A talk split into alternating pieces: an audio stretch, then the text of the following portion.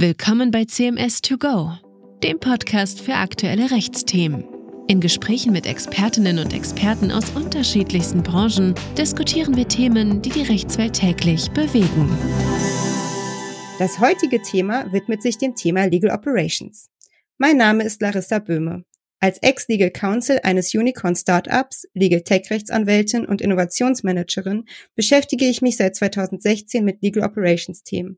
Hierbei fiel mir auf, Warum gibt es Sales Operations, Finance Operations und HR Ops schon lange, aber Legal Operations ist noch ein Trend in Deutschland?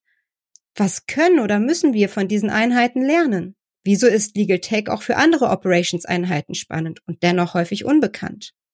Daher freue ich mich heute sehr, diese Antworten mit unserem heutigen Gast Steven Knoblich diskutieren zu können, der Operations-Experte ist, tatsächlich aber nicht ein Jurist ist.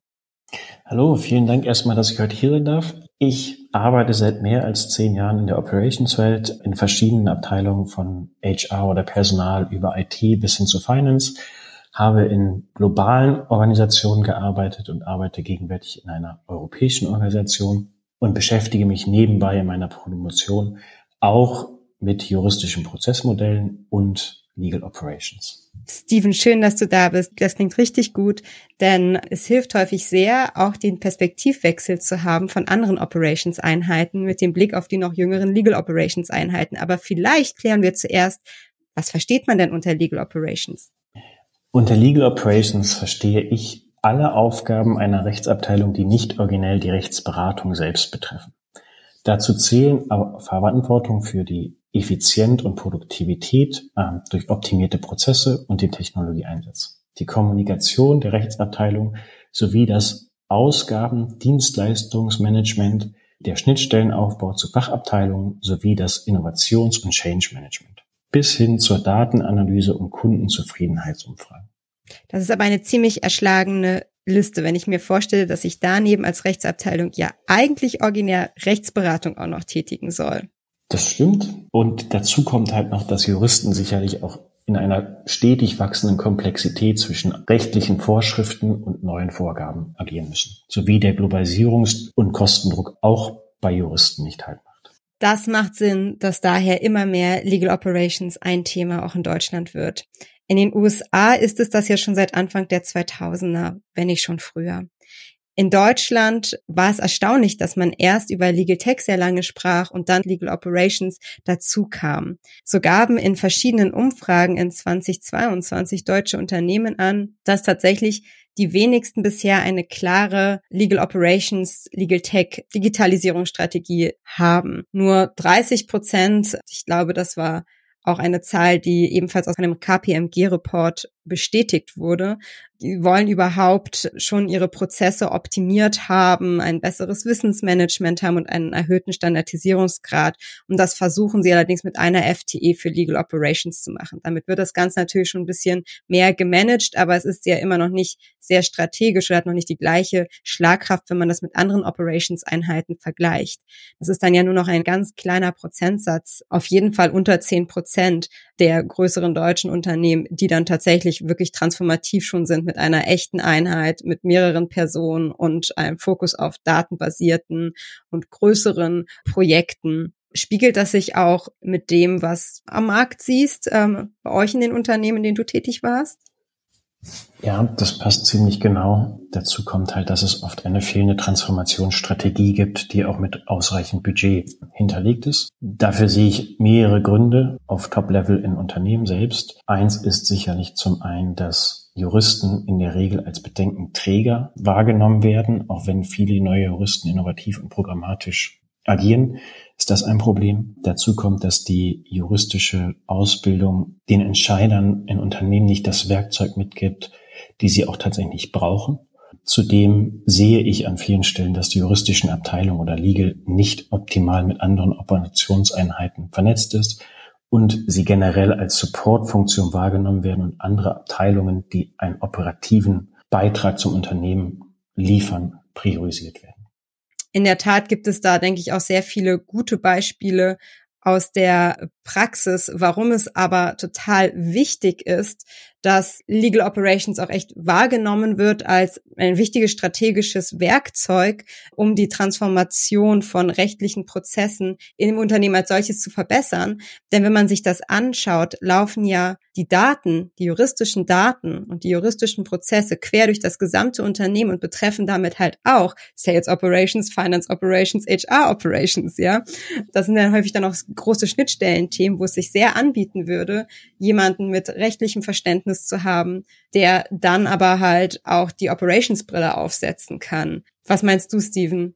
Ich bin mir sicher, dass es mittlerweile ganz bewusst ist, dass Daten elementar wichtig sind für Unternehmen. Auch juristische Daten sind strategisch wichtige Daten. Sie laufen, wie du schon beschrieben hast, durch Organisationen, Einheiten und Unternehmen. Leider sind diese Daten oft nicht gut genutzt und damit verschenkt man äh, Potenziale, die man hat, auch als Entscheider. Ein gutes Beispiel dafür sind Vertragsdaten, die zum Beispiel die Vertragslaufzeit, die Risiken und weitere Basisdaten beinhalten, die zwar irgendwo vorhanden sind, aber oft nicht optimal genutzt werden. Also das heißt, du sagst, das Problem ist, dass so, weil die Rechtsabteilung nach wie vor sehr viel in Word arbeiten oder natürlich auch die Fachabteilung bei der Erstellung und Verhandlung von Verträgen, haben wir tote Daten daran, wenn ich dich jetzt richtig verstanden habe, die eigentlich erst lebendig gemacht werden müssten, jetzt ganz bildlich gesprochen, um wirklich verwertbar und auswertbar zu sein und damit auch KPIs zu erschaffen für die Optimierung. Genau. Ein, ein gutes Beispiel, um das hier mal anzuführen, ist das Lizenzmanagement. Gefühlt, ich habe das in mehreren Organisationen als solches schon gesehen, dass es Softwarelizenzen gibt oder Dienstleister-Rahmenverträge, die einmal ausgehandelt wurden. Dann werden teilweise die Kündigungsfristen oder die generell die Laufzeiten vergessen und es wird einfach automatisch verlängert. Diese Daten werden halt nicht operativ genutzt und mit einem guten Vertragsmanagementsystem könnten hier Potenziale genutzt werden, die im Zweifel automatisch alle Verträge monitort und die entsprechenden Fachabteilungen dabei unterstützt, die Lizenzen besser zu nutzen. Angenommen, man hätte jetzt also eine Nutzermaske, man packt eine Dokumentenautomatisierung dahinter und erstelle nicht mehr die Dokumente in Word, richtig? Dann würde ich ja in eine Maske einmal die Laufzeiten oder auch die Kündigungsfristen äh, und dergleichen eingeben, vielleicht auch das erstmalige Kündigungsdatum eingeben und da für die Erstellung bereits der Dokumente. Und dadurch hätte ich dieses Datum und könnte daran einen Workflow anfletschen, der dann halt ein automatisch erinnert, Achtung, du hast ja eine Lizenz, nutzt du die noch? Du könntest sie im Übrigen jetzt kündigen in diesem Monat und dann würde sie nur noch bis dann und dann laufen. Genau. Aber du berätst ja auch in dem Bereich, vielleicht hast du weitere Beispiele. Ja, das stimmt. Also ich sehe das tatsächlich bei großen Unternehmen, gerade in banalen Verträgen wie Arbeitsverträge. Ne? Das sind natürlich repetitiv immer wiederkehrende Aufgaben, die man massenweise immer wieder erledigt da bin ich immer wieder erstaunt zu sehen, dass man hier mit Bausteinen in Word häufig arbeitet. Ne? Und dann sagt man, okay, wenn Sachverhalt A vorliegt, dann pack diesen Baustein hier rein. Und wenn Sachverhalt B vorliegt, dann lösch ihn raus. Das ist natürlich A, sehr fehleranfällig und B, wenn man jetzt wirklich ein sehr großes Unternehmen ist, wo auch Tarife eine Rolle spielen, Betriebsvereinbarungen eine Rolle spielen und dergleichen, dann habe ich halt so komplexe Sachverhalte, dass es mit diesem Bausteinhandling, gerade wenn das ein Nicht-Jurist in der HR-Abteilung machen soll, auch irgendwann sehr kompliziert wird. Was man in der Praxis häufig immer noch sieht, ist dann, dass es wirklich, weiß nicht was, 40, 50, 60, 70 Word-Muster gibt für Arbeitsverträge, wo dann natürlich aber wiederum auch Bausteine, je nach Sachverhalt, auch noch untergeordnet sind, ja. Die müssen natürlich einerseits alle gepflegt werden, aber es muss auch die richtige Vorlage abgerufen werden. Selbst wenn die digital in der digitalen Personalakte liegt, muss das ja trotzdem passieren. Und das bindet natürlich Zeit. Also ich verwende dann bei der Erstellung von einem Arbeitsvertrag sehr viel Zeit auf die Suche der richtigen Vorlage. Möglicherweise muss ich auch nochmal gucken, ist die wirklich auch up to date? Ich muss vielleicht eine Kommunikationsschleife drehen, auch noch mit der, mit, mit der Rechtsabteilung möglicherweise möglicherweise. Und das bindet ja wahnsinnige Ressourcen. Das ist tatsächlich so, also du hast es angesprochen, wenn man das jetzt mal in Zahlen fest, wir rechnen da regelmäßig für Mandanten aus, was die Einsparungspotenziale sind. Und das sind wirklich auch bei größeren Unternehmen manchmal 1000 bis 3000, wenn nicht mehr, auch Arbeitszeitstunden, die man bei HR aufgrund dieses administrativen Aufwands rund um die Erstellung ähm, sparen könnte, ja. Das ist ja nochmal auch mal ein Schritt vorgelagert zu dem Beispiel, das du gerade genannt hast. Denn deins geht ja hier schon davon aus, dass man Workflows hat und dass man eingegebene Daten intelligent weiter nutzen kann und da Automatisierungen raufbauen kann, automatischen Erinnerungsworkflow, das diskutierten wir ja gerade. Aber auch vorgelagert ist es natürlich ein Wettbewerbsvorteil, wenn ich einfach sehr viel meiner Zeit spare bei der Erstellung der Dokumente und diese dann einfach sehr viel schneller auch hier in dem Fall bei Arbeitsverträgen dem Bewerber in die Hand geben kann, habe ich einen Wettbewerbsvorteil beim aktuellen War on Talents. Also da sehe ich es auch. Was kann Legal beziehungsweise Legal Operations als Einheit von anderen Operations Einheiten lernen?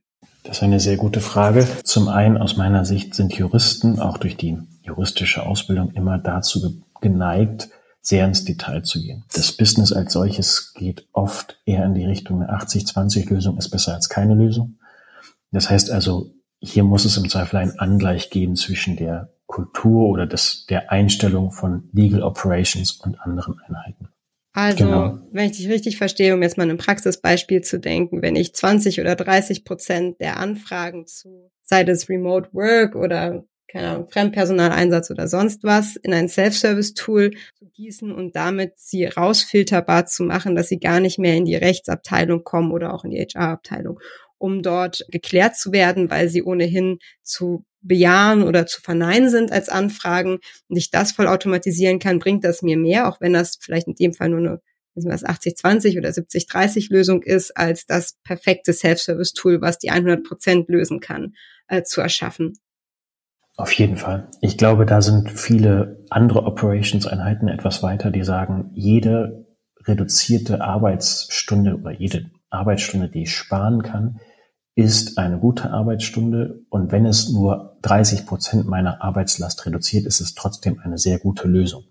Gibt es noch weitere Beispiele zu Methoden oder auch der Identifizierung von Use Cases oder Governance-Strukturen, die andere Operations-Einheiten als Best Practices für sich äh, nutzen oder durchgesetzt haben in Unternehmen und die vielleicht auch für Legal Operations Einheiten oder Rechtsabteilungen, die auch gar keine Legal Operations Einheit haben, sinnvoll sind, sich anzuschauen oder äh, sich darüber auszutauschen?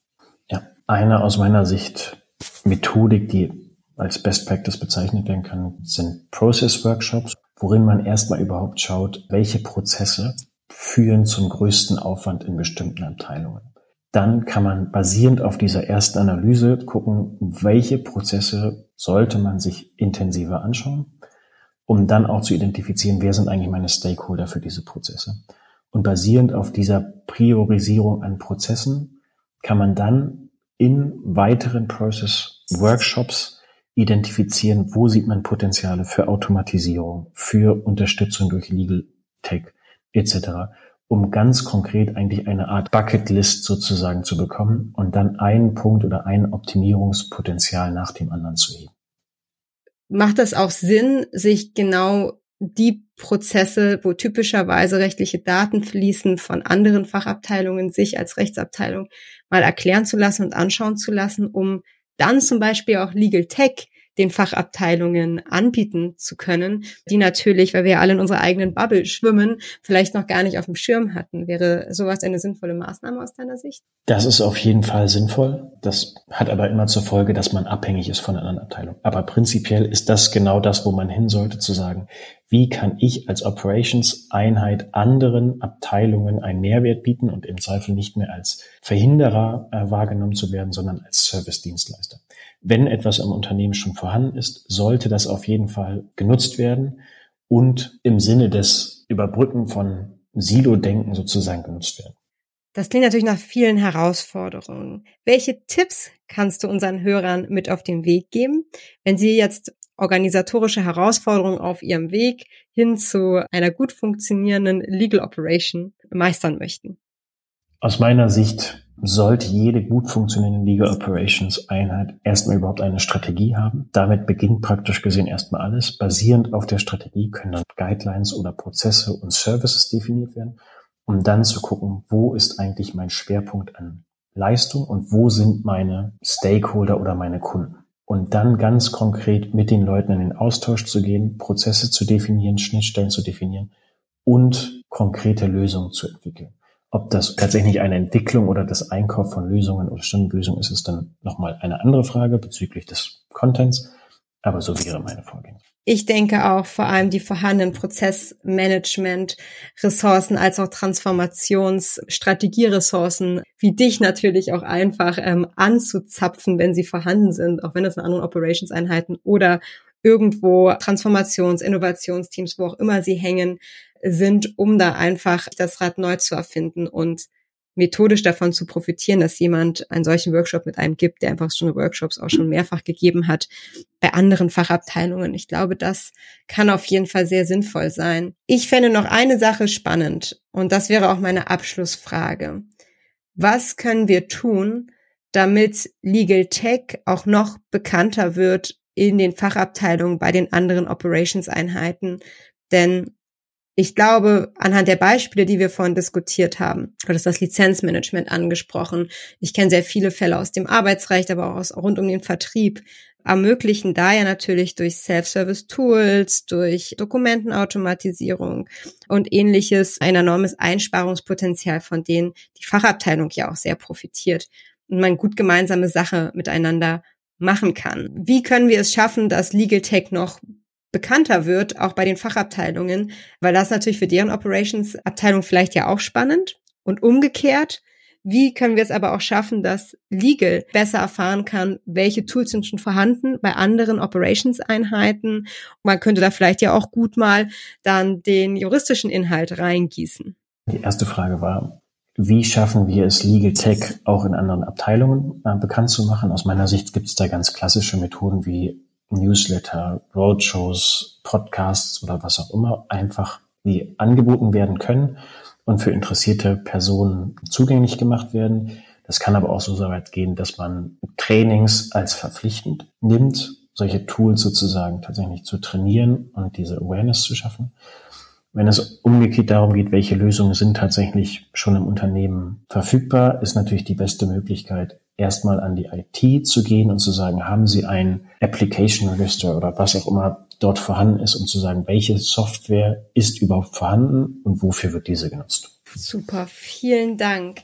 Ich nehme jetzt ganz viel mit aus unserem Gespräch. Wir brauchen kleine transformative hybride Teams, ja. Wir müssen insgesamt dass die Operations Silos in Unternehmen aufbrechen, damit alle Operations Einheiten besser zusammenarbeiten können. Ich fand da ein Beispiel von dir vorhin ganz gut, wo du sagtest, ja, es müssen insgesamt einfach mehr miteinander kommuniziert werden.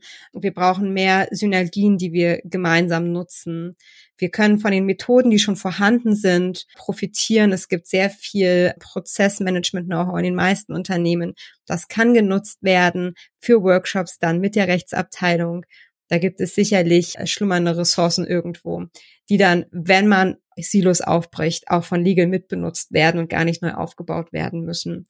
Und noch ein weiterer Punkt, den ich mitnehme aus dem Gespräch, vielleicht für die Legal Tech Bubble, in der wir ja manchmal auch sind, wenn wir uns ganz ehrlich in den Spiegel gucken.